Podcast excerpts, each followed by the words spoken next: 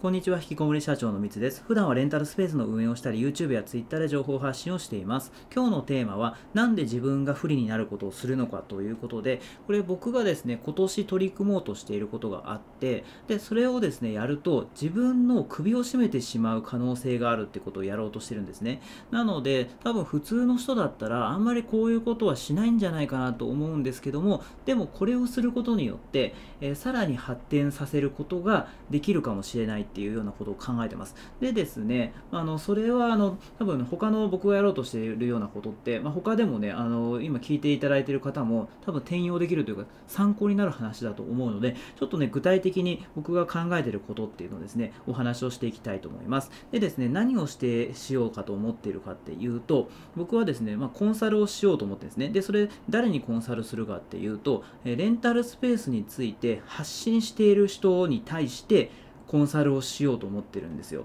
で、それで、まあ、レンタルスペースを、まあ、僕は運営をしていますよね。で、それ運営していて、で、それで、まあ、そこで稼ぐことができたので、その情報を YouTube とか Twitter とか、まあ、そういうので情報発信してるんですよ。で、その発信することでね、いろんな人が集まってきてくれて、で、最終的に僕のコンサルにつながったりとか、えー、教材を販売したりとかで収益を得るっていう、まあ、そういうあのモデルをやってるんですね。まあ、それは別に、ね、レンタルスペースじゃなくても、まあ、いろんな業界でね、そういうような、あのまずは実績を出して、で、それをあの情報発信してね、コンテンツ販売するみたいな、それはまあみんなやってることだと思うんですけど、僕はそれをレンタルスペースでやっていますと。で、そういう人たちって今ね、その目立ってんのって全然いないんですよ。なんか僕がね、発信しまくってて、めちゃめちゃ目立ってんですけど、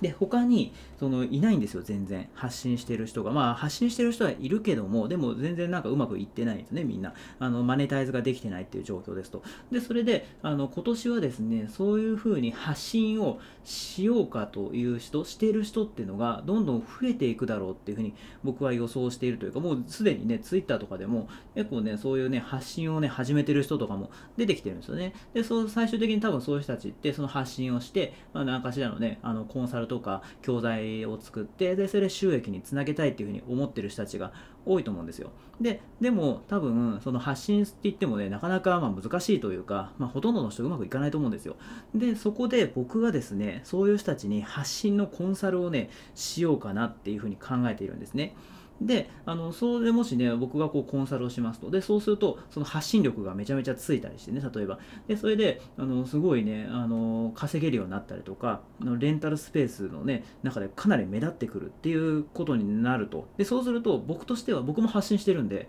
僕のライバルになりますよね。で、そうすると、僕はライバルを、自分の存在を脅かすライバルを育てることになるっていう、そういうことをしようとしているんですね。で、これ、なんでそんなことをしようとしてるかっていうと、まあなんかね、それでもし、僕よりね、なんか今僕は目立ってるけど、そっちの教えてあげた人の方が目立っちゃってね、僕がなんか全然目立たなくなるっていう可能性もあったら、僕損ですよね。で、あのー、ってことなんですけど、なんで僕はそれをね、やろうとしてるかっていうのを、一応ね、3つほどですね、理由があるのでお話ししていきます。で、この理由の3つをですね、なんかね、その、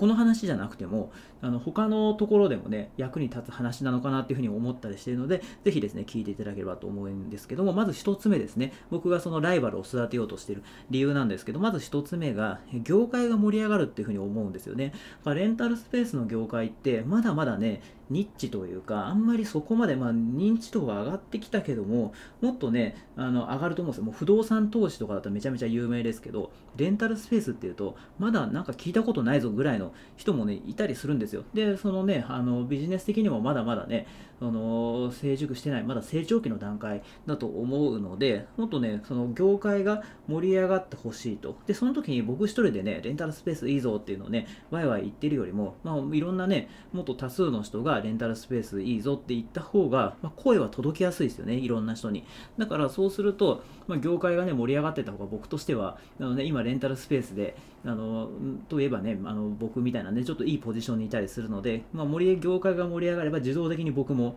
あの認知度が上がるっていう、まあ、そういう考えもあってですね。で、それで、あのまあ、とにかく、まあ、自分だけじゃなくて業界全体を盛り上げていきたい。そのためには、まあ、ライバルも育てる方がいいんじゃないかっていうので、まず1個理由ですね。っていうのが1つと、で、2つ目ですね、えー、ライバルは強い方が面白いっていうのがあるんですよ。で、これやっぱり、あのー、僕が今ね、発信で目立ってい、ると。で、それで、なんかもう他に発信してる人がいるけども、まあ、大したことないって別にそんなね、あの、下に見るわけじゃないけど、まあ、始めたばっかりだったとか、まだ全然なんですよ。なので、ちょっとね、僕がちょっと、あの、なんだろう、ライバルと思える人がいないっていうのが、まあ正直なとこなんですね。でも、あの、例えば、めちゃめちゃその発信力があるとか、なんかね、すごい面白い企画をどんどんやっていくみたいな人がいたら、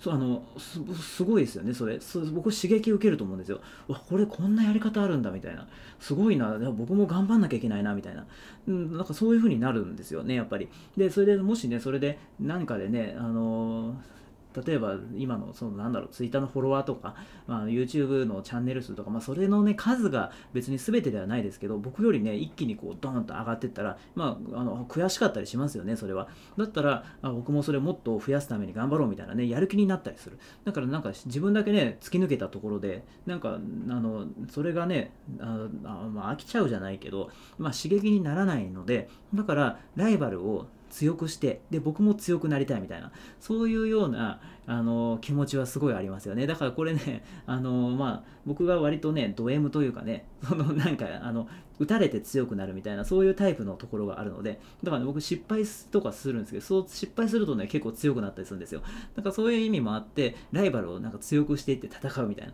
そういうことをやってみたいなっていうのがあって、まあ、ライバルを育てたいなっていうのがまず2つ目ですね。でそれで最後3つ目の、えー、ライバルを育てる理由なんですけどもあのこれね教えることコンサルすることでやっぱね僕も成長するんですよね。あのよく言ってる話でその初心者こそあの教えられるんじゃなくて教える立場になった方がこの教えることで、ね、一番成長するって思っているから僕もだからその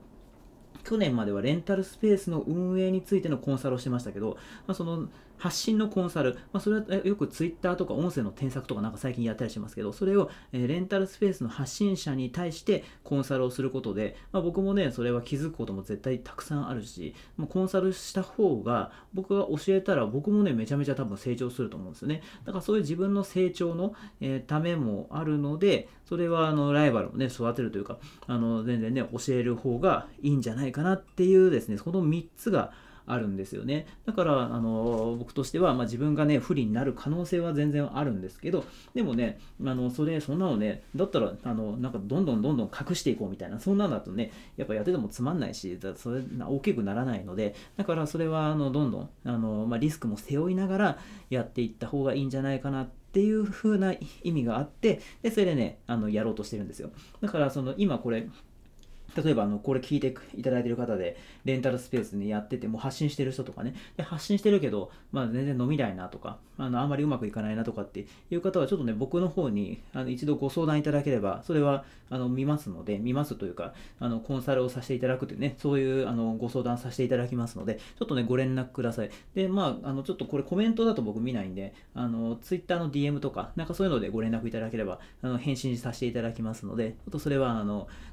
ご興味興味あればご連絡ください。で、やっぱね、やってると、そうそうそう、それでその自分でレンタルスペースをまず運営してますよね、僕は。で、それでコンサルもやってて、ね、結構去年1年でガッとあの認知度も上がったりして伸びてったんですよ。で、やってると、それはそれで楽しいんですけど、なんかね、もっと、なんだろう、刺激を欲しくなるっていうか、なんかね、新しい刺激をね、どんどん求めてっちゃうんですよね。だからなんか今まで同じ、その、去年、1年前だったら、なんかツイッターやるのがね、刺激的というかね、なんか楽しいみたいな、それコンサルをね、やるのがいいみたいな、で、楽しいみたいな、やってたんですけど、もうそれは、あの、去年やってきたんで、その同じことをやってても、まあ楽しいですけどね、でも刺激をもっと求めちゃうんですよ。これどうなんだろう、やってみてみたいな。そういうね、あの、新たな刺激をどんどんどんどん求めちゃうので、なんか多分こういうね、新しいことをどんどんやりたいなっていう流れになってくると思うんですけど、ただね、ちょっとそういう意味もあって、あの、僕はですね、もうこれから、あのもっとね、新しいことを挑戦していきたいと思っているので、その方が多分ね、聞いてくれてる方も、それは参考になったりとか刺激になるだろうし、僕はそうやって失敗したりとかね、なんかいろいろやってるうちに、僕も多分成長していくと思うんですよね。で、そうすると、僕の発信力も上がってって、そうすると、聞いて、ね、より有益な情報なんかをこうやってお伝えすることができるようになるので、それはね、聞いている方のメリットにもなるので、ぜひですね、僕はちょっとね、これからも発信、あの発信というかね、挑戦を続けていきますので、あのお楽しみにということで、あの聞いていただければ嬉しいなっていうふうに思ったりしています。ということで、今回はなんで自分が不利になることをするのかというテーマでお話をさせていただきました。今回も最後まで聞いてくださって本当にありがとうございました。